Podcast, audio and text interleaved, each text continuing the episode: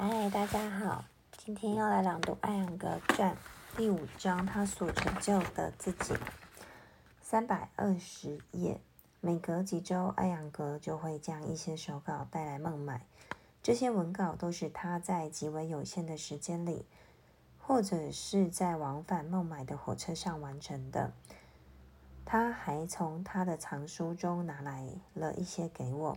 都是一些原始的资料书，像是《哈塔瑜伽之光》、《格雷达本集》、《希瓦本集》、《博加梵歌》和《奥义书》的译本，以及一些正统的印度哲学书籍和帕丹加利的瑜伽经。我也拿来一些自己的藏书，其中一本不可或缺的书便是阿普特的梵音字典。另外，我在瑜伽经上的注释都是源自一位博学的梵文学者的指点。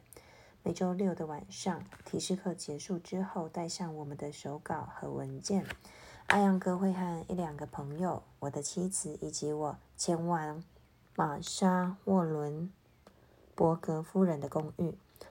一些饮料和几杯欧式冲泡的浓咖啡之后，我们开始读我准备的打字稿。每一两段中都会出现一些需要大家反复推敲的地方，我们就此进行讨论，一起选择合适的词汇。玛莎会给大家倒咖啡，然后告诉我应该使用艾扬格选择的词汇，因为毕竟是他的书而不是我的书。而我则认为他在纸上写的词有时不能够准确地反映出他心中的观点。当我们与孟买的出版商们谈判的时候，幸运天使似乎没有忘记了我们。一九六二年，艾扬格的学生，伦敦的碧翠丝哈森夫人，将他的照片集和打字稿拿给杰拉尔德约克先生看，对方表现出浓厚的兴趣。约克先生是英国几大主要出版商的文学顾问，他当时正在寻找一本新书，希望可以替代西奥斯·伯纳德的瑜伽书。约克先生在书籍甄选上有着无与伦比的独特经验，而且他的选择和判断至今都备受尊敬。他对英语语言上的建议和将语言简洁化。清晰化的能力又是如此的不可思议。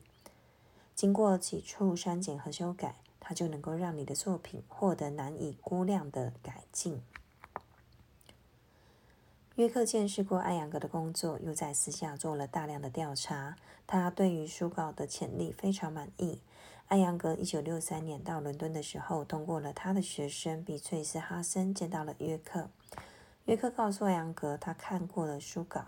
他认为艾扬格是一个老师，却不是一位作家。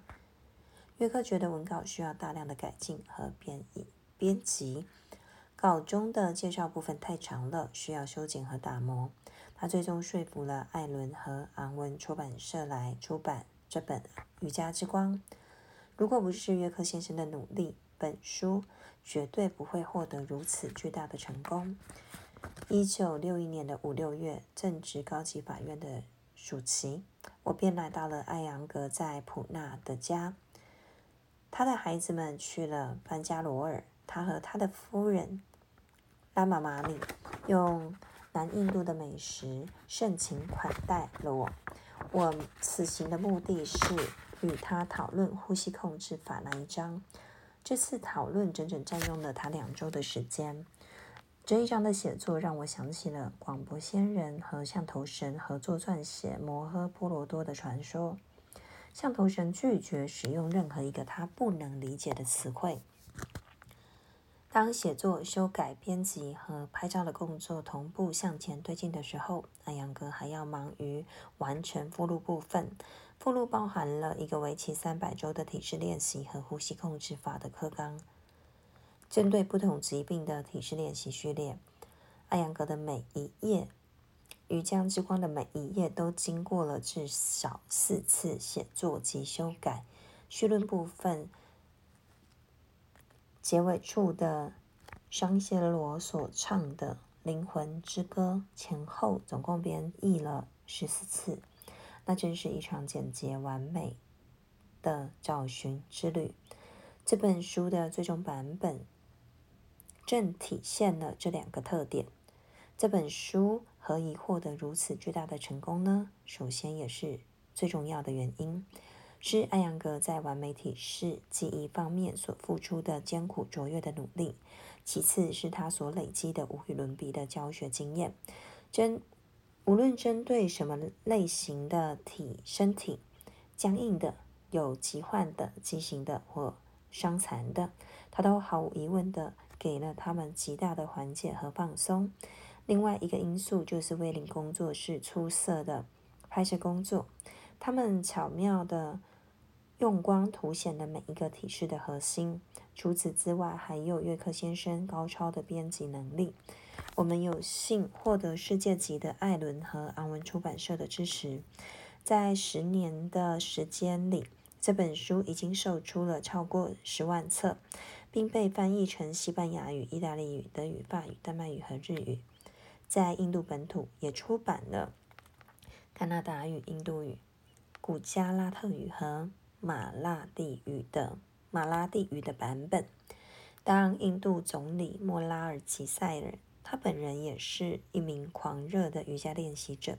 收到了这本《瑜伽之光》之后，他写道：“当瑜伽被扭曲和商业化的时候，能有一些标准的参考作品，真是喜事一桩。”他提醒了瑜伽学子们，瑜伽的更高目标，那便是人类身心灵的健康。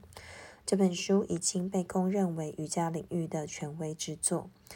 英国瑜伽之轮的负责人威尔弗雷德克拉克将此书称为瑜伽圣经。加上最近的中文译作的出版，《瑜伽之光》至今已经被译成了十九种文字。今天我的朗读就分享到了这边，谢谢大家的聆听。